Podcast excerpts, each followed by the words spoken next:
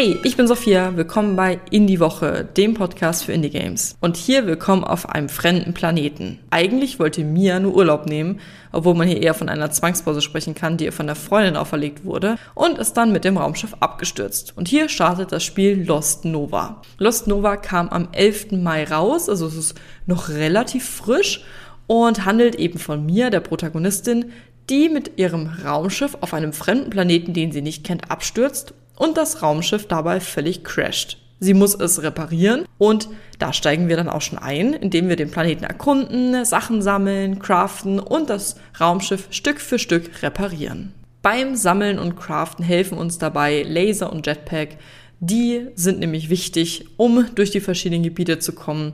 Da können wir auch neue Freundschaften schließen und man hilft sich auch gegenseitig ein bisschen. Zum Beispiel helfe ich manchmal als Postbotin aus. Lost Nova ist ein sehr gemütliches Abenteuerspiel, in dem Erkundung und Entspannung ganz oben steht.